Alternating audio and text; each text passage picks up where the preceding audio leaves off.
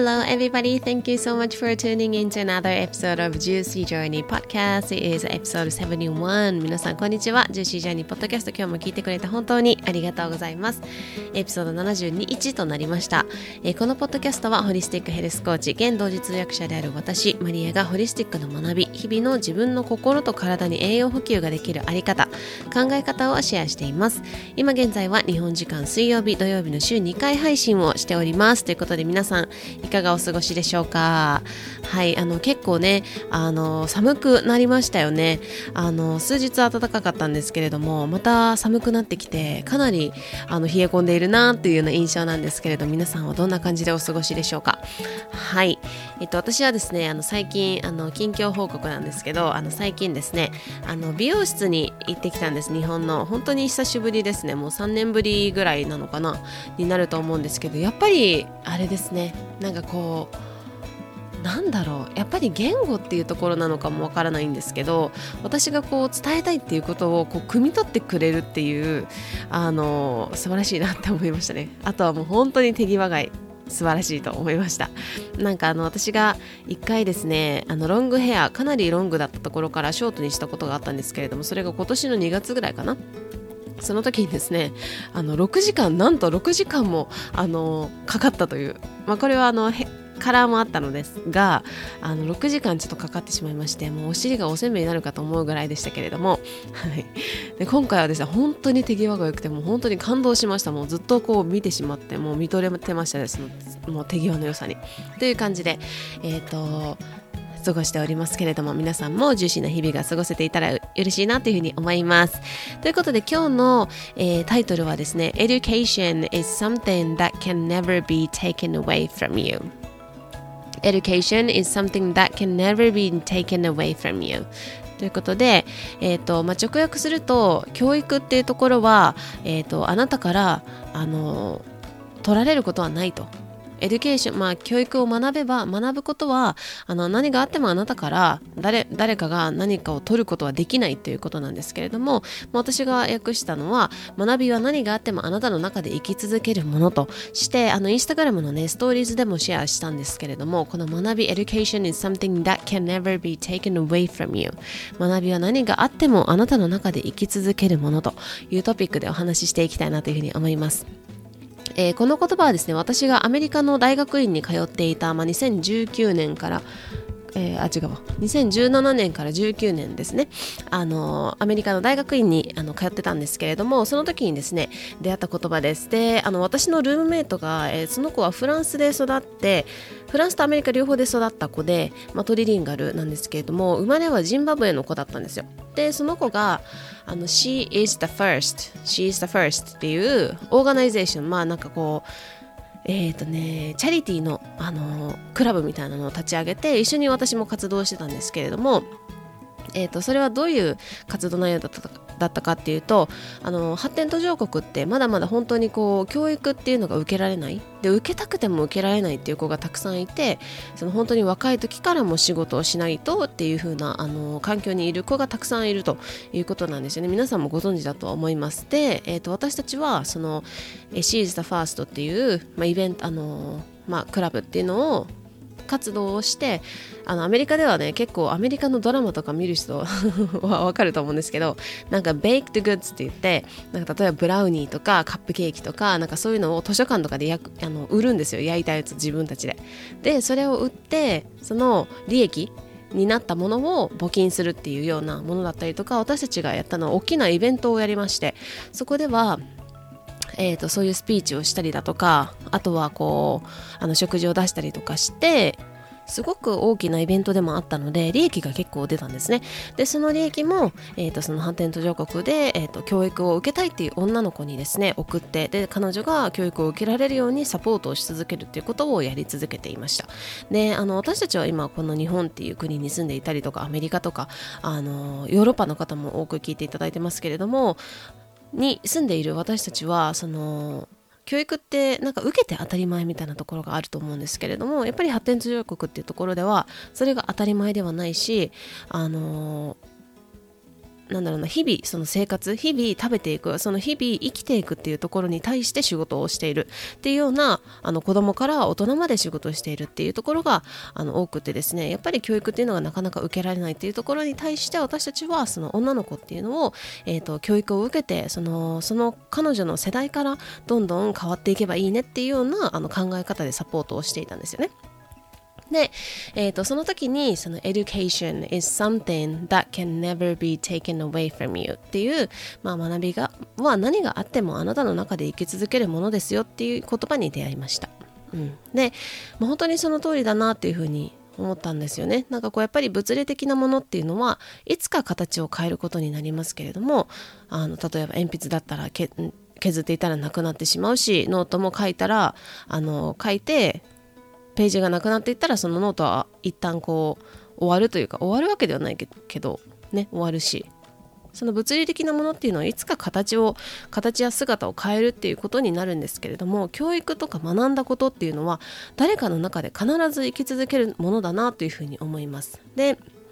そしてそれが例えばそ日本語で言うと国語イコール文章力読解力とかあとは数学イコール計算みたいな形でこう明らかな姿ではなくてもこう知恵になっていくことで人生を豊かにしてくれるものだなっていうふうにつくづく思うんですよね。であの私はあの大学院でですねあの neurolinguistics neurolinguistics といって脳科学と言語学をこう脳科学の側面から言語学っていうのを見るっていうような研究をしてたことがあったんですよね。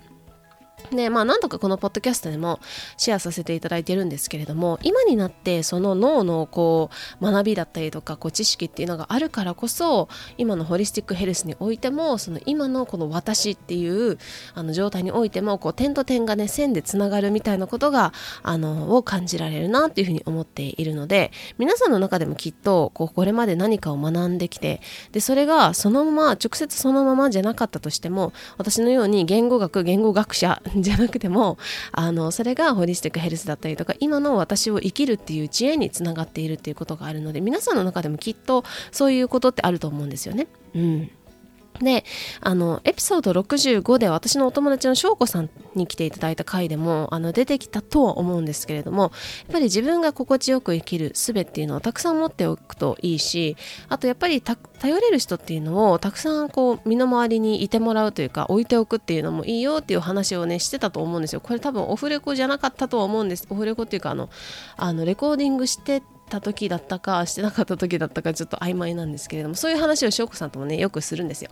であの、まあ、今回はそのヒーリングとかあとは体のこととかってこう学んでおいたら絶対損はないなっていうふうに思って私が本当に感じていて最近それをちょっと声を大にしてお伝えしたいなと思っています。まあ、いつも大にしてお伝えしてるのであもうまたかって思ってる方もいるかもしれないけども。はいそんな方はいないと思いますけれども。I hope でまあそれをですね私があの一番身に染みて感じているんですよね。であの私あまり絶対っていう言葉は好きじゃないし使わないんですけど今回はこう絶対っていう言葉をあえて使ってみたんですが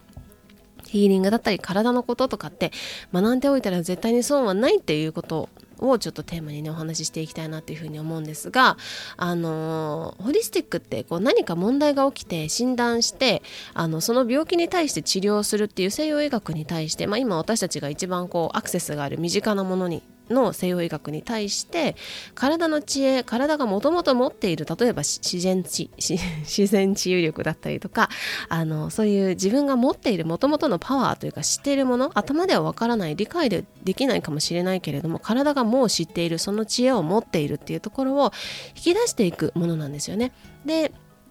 これはもちろん自分自身っていうのが心地よく生きるためにもちろん使えます。でもその自分っていう枠を大きく超えて超えていって他の人の役にも立てるものだなっていうふうに私は最近感じているんですね。でまあなぜかというとあの私は未だにですね元職場のあのアメリカのインディアナ州で勤めていた会社なんですけれども元職場のですね同僚から電話がかかってくることが結構あります。でなんか今こういう体の状態なんだけどあのこういうふうに思うんだけどどうかなみたいなあの相談を受けたりとかで私自身もその人のこう体質とか体質っていうのは生まれ持ったものですね。あとは体調っていうのはあの今の調子体の調子なんですけどだから体質と体調って違うんですけれどもその体調とかっていうのをあのーいろいろ聞いたりとか自分でこう観察したりっていうところを、まあ、私の中でもその学びを経てきてあこういうこの人はこういうタイプの体質なのかなっていう仮説が立てられるように推測とか仮説が立てられるようになるんですね。で例えばあの MRI とかなんかすごいあの私がアメリカでやったコロノスコピーっていう大腸内視鏡とか、まあ、胃カメラとかってそういうのって、まあ、その機器がなかったらできないしそれをあのやることも私はできないですしあの一般の人はそのお医者さんじゃない限りはできないと思うんですけれどもでもあのホリスティックの学びとかってこういうこうもともと体人間の体っていうのが持っているものをこう引き出すものに関してはこう知っておいたりとか学んでおく知識をつけておくことでいろんな場面で使えるなというふうに思っていてその同僚からですねあの私が同僚にいつも話してたんですよね。このホリスティックヘルスを学んでた時もうちょうどかぶってたので、まあ、その同僚に話していて同僚自身もなんかこれまでそんな風ななんかホリスティックとかなんかこう東洋医学的なところだったり、まあ、その昔のあの医学みたいなところはあの興味ないみたいな風に思ってた人だったんですけれどもでも今その私自身がその難病を自分で治してきたっていうところも自分もちろんあの他の人のヘルプをもらいながらですけれどもあの治してきたっていうところであの皆さん見てくださってたんですねその姿を。だからこそすごく興味を持ってくださっていてであのその人たちもすごいスマートなんですよね。だから私にどうにかしてくれっていうわけじゃなくて、自分が今こういう状態で、こうこうこう考えるんだけれども、どう思うっていうふうに聞いてきてくれるんですよね。すごいなんかスマートだなというふうに思うんですけど、自分で考えてから聞くっていうようなね。うん。で、あの、こういうなんか知識ってすごいいろんなところで使えるなというふうに思っていて、例えば私の場合なんですけれども、あの、日本に、え、3年ぶりに帰ってきて、やっぱり母が、あの、まあ、やっぱり両親ってね、年齢を重ねていってますから、からあの私もそうですけれども、あの耳鳴りがしたりとか、体にちょっとこういう症状があって、みたいなことをが悩んでいて、みたいな風に言って言っていたことが、言っていたんですね。で、その時に、その、私は母のことを、あの、ずっと子供の頃から知っているし、今現在の、こう、見るとなんとなくこう、あの、様子だったりとか、あとは、まあ、舌とかも見るんですけれども、そういうところで、ああ、体、体質はこういう人なのかなって、私わからないんですよ。その、その人が生まれた時の体質、私の母ですら、私の母が生まれた時私は存在しませんから、なので、あの、わからない、その変わってきてしまうので、その人のもともと持ち合わせている体質っていうのはわからないんだけれども、仮説を立てることができるんですよ。推測をして仮説を立てることができる。うん。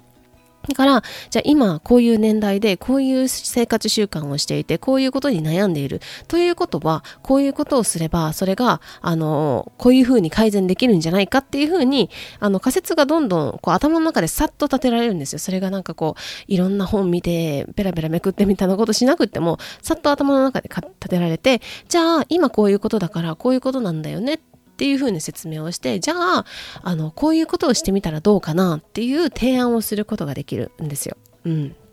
でそのそうすればこう私の母が少しでもこう楽になるというかその例えば耳鳴りとかってすごい耳とかってあの普段あのちゃんと聞こえてたりするとこう聞こえてる人が聞こえて普段何も思わずに音楽聞いたりとか人の話聞いたりとか外の音を聞いたりとかすると思うんですけれども急にそこに例えば聞こえなくなる中耳炎とか私よくなってたんですけど昔あの鼻ビービー吸いすぎて 花粉症とかね。でそれであの耳がこう片耳がこう詰まった感じで聞こえにくいとか逆にこうあの耳鳴りがしていたりとかっていうのがあの会った時ってすごいこう不快に思ったりとかしてそこそっちにそずっと意識が持っていかれてしまってこう心もどんどんなんかこう辛くなってくるみたいなことがあるんですけれどもそういう、そういう風な状態になっている母に対して、じゃあこういうことをしたらいいよ、こういう、こういう風にしてみようかっていうような、こう提案が、仮説を立てて提案をすることができる。それは、あの、なんかこういう風に、これがいいって聞いたよ、やってみたらっていうよりも、こう仮説を立てた上で、道筋を立てた上で、こう提案ができるっていう、あの、なんだろうな、すごい、あの、こう、なんだろう、私にとっては、すごすごく、こう、素晴らしい知恵だなというふうに思うんですよね。で、ここも、あの、なんだろう教えるというか教え教えると教える立場と教えられる立場っていうのではなくてやっぱり導いていく立場というかこういうあの方法もありますよっどうですか？っていうふうにこう並べるというか、うん、なのでその私がその導く立場ホリスティックヘルスコーチとして導いていく立場として一番大切にしているのはその人が持っている力を奪わないっていうことをあのいつも頭の念頭に片隅に置いているんですね。で、まあ、どういうことか、まあ、いろんなあの側面から言えると思うんですけどあのじゃあこうしましょう。これしてください。こうしなきゃいけないですよ。っていうようなものってその人が選ぶとかその人がこう考える力を奪ってしまうことになるのでその人を一生ずっと面倒見るあのせなんだろうな一生面倒見れるっていう覚悟が あるのであればあのそのやり方でももしかしたらいいかもしれないけども私はその覚悟はないというかその導くというかコーチとしてその人がその自分の人生の舵を切っていけるっていうところをゴールにしているのであのその人がこうなんだろう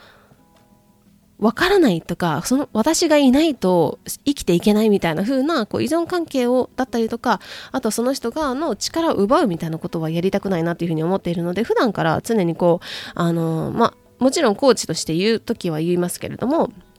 でもその人が持っているものを奪わないっていうことを常にこう頭のあの片隅にあの置いていてあのこっちにこういうことがありますよって手を差し伸べるというかそのドアをこう見せてあげるその条件を見せてあげるっていうところ、うん、かなというふうに思ってます。で、やっぱり押し付けっていうのも私は違うなというふうに思ってるし、こうあくまでも私たちはこう仮説を立ててこういう仮説に基づいてなんだけれども、あのー、こういうことがありますよ、どうですかっていうシェアをするということなんですよね。で、これって、あのーあのこの知識っていうのはもちろんその家族だったりとかあのご自身のお子さんとかあのご両親とか、まあ、いろんな家族というかその身内とか周りの大切な人にあのシェアできるっていうところもそうだしかつそこれをなんか使ってお仕事をしていけるっていうのもすごくなんだろうやりがいのある仕事だなっていうふうに私は思っているんですね。うん、なのであのやっぱり学んでそれをこう転換していく力っていうのもすごく必要だなっていうふうに思っていたりもします。すいません話が飛んでしまったんですけれども。えこの間ですねテレビを見ていた時にあの脳外科の加藤先生という方があの女性のね加藤先生という方がいらっしゃってあの凄腕先生だそうです。であのそのテレビは今でしょうのあの林修先生と一緒に対談をされているの回だったんですけれどもあの私がすごい感動したのがその先生がそのあの脳外科のあの加藤先生という方があのすごい人気なんですって。であのその現場にももう加藤先生にあの助けていただきましたっていう方が何人もいたんですよ。ですごいねみたいな話になってたんですけれどもそのあのテレビを見てた時にあの彼女が言っていたのはその人が診断して診断室のドアを開けて椅子に入るまでのその時間でこの人がその病気によってどういうストレスを抱えているのだろうかとか心の問題を抱えているのだろうかっていうようなものをこうあの瞬発的にあの観察というか洞察するっていうふうにおっしゃってたんですよ。で心の問題っていうのはすごくケアしてあげることがそのあの、まあ、医者として大事なんだよねっていうふうに言っていてあすごいホリスティックな視点だなというふうに思っていてあの見てたんですけれどもホリスティックってやっぱりこう心が心っていうところが一番最初に来るんですよね。で心が一番最初に来てそこから体っていうところに栄養補給していくためには食事だったりとか日々のライフスタイルというふうに言われているように第一の栄養っていうのは心の栄養というふうに言われています。なのでその心っていうところが欠かせない。じゃあその欠かせないんですけれどもじゃあそのあの例えば病気のプロセスだったりとか体にどういうふうにして出てくるのかここ、えーと、心だったりとか体の栄養が不足していくとか逆にそれをどんどんもう消耗してしまっている状態だったら病気のプロセスはどうなのか。でかつ体にどのように出てくるのかっていうのをあのー知るっていうのはねすごく面白いと思います。うん、なのでそのそれを知った上で周りの人だったりとかに例えば何かこう相談されたりとかあとはそれをお仕事にしていくという場合にあじゃあこれこの人はこういう風なあな病気のプロセスをたどっているんだな。じゃあそのさえそれの逆算でたどっていけばどこにつくのかなみたいな風にあのー、なんだろうな。仮説を立てたりとか推測をすることもできるなというふうに思いますであのホリスティックな視点というよりもこう体のことっていうことを学んでそれを自らがまずは体現する体得する体で学んで体現するそれをこう体現していく、うん、でそこからじゃあ周りの人がいざ何かなった時にじゃあどういうふうに手を差し伸べられるのかどういうふうに導いてあの言ってあげられるのかなっていうところをあに使えるような知識だなというふうに思います。はいなのでですね私はこのホリスティックの学びっていうのはその自分自身を心地よい人生に導く一生ものの知恵になるだろうし周りの大切な人も健やかな人生に導けるほどのパワフルな知恵なんじゃないかなというふうに思います。であの私たちの体を含めやっぱり物質的なものにはあの必ず終わりっていうのはあるんですけれども学びっていう知識だったりとか知恵っていうのは終わることなくその自分の体がたとえ終わったとしてもその誰かの中で生き続けるものだなというふうに思っていてすごくこう本質的でこう心地よく生きていくための知恵なんじゃないかなというふうに感じています。ということであのーインスタグラムの方ではですね、あの、ああとは、ポッドキャストでもあのシェアしていたんですけれども、あの、ジューシーライフクリエイターリーダーコースというのを、あの、えー、開講することになりまして人生ジューシーな人生を導くリーダー養成講座ということで、えー、これは11月の末から始まっていくものになります。でえっ、と私自身2019年の自分自身からの Wake Up Call って言って Wake Up Call っていうか目覚まし時計みたいな目覚ましっていうふうに言ってるんですけれども、まあ、難病を受け難病診断を受けてからもう本当にさまざまな学びを通して自分の心と体っていうのを癒すことであの病気の原因となる根本っていうのを治癒した経験がありますと。いうことで国内最大の、まあ、ホリスティックヘルスの学校に通ったりだとかあのそこから、ま、さらにですね学びを深めて最古の医学って言われているアイルベーダとか音楽療法とかエネルギーヒーリングングとか、まあ、コーチングもそうですしさまざ、まなこう代替医療っていうのを日本の10年もっと先を行くっていうふうに言われているアメリカで実際に自分が体験して経験して学んできたことをあのえーと、組み合わせてですね私の伝えたいというか伝えているホリスティックヘルスはさまざまなものと、あのー、組み合わせていますというふうにお伝えしていて、あのー本質的で心地よく生きるための知恵それを私はホリスティックな生き方と呼んでいて東洋医学などに基づくアメリカ発祥のホリスティックヘルスだったりとかインドスリランカの5000年の歴史を持って WHO も認めている世界三大医学である一つであるアイルベーダとかを今の現代のに住む私たちに合うように組み合わせてあの私の難病から立ち上がった経験だったりとか多くのクライアントさんをガイディングさせていただいた経験からアレンジしたものです。うん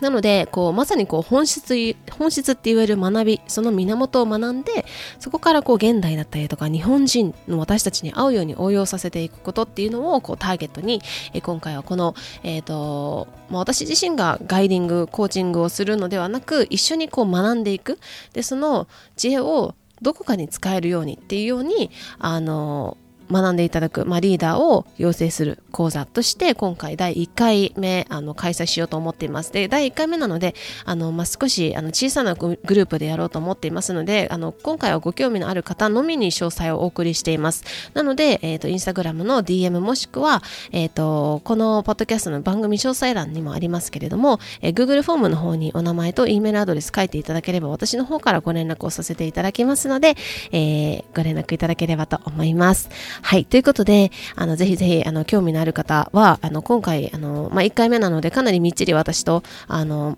私と、そして、その、学ば、学んでくださる皆さんで、あの、コミュニティで、全体で一緒に、こう、学んでいける、まあ、濃い時間にしていけるんじゃないかなというふうに思思いますので、興味のある方は、ぜひ私の方にご連絡いただければな、というふうに思います。はい、ということで、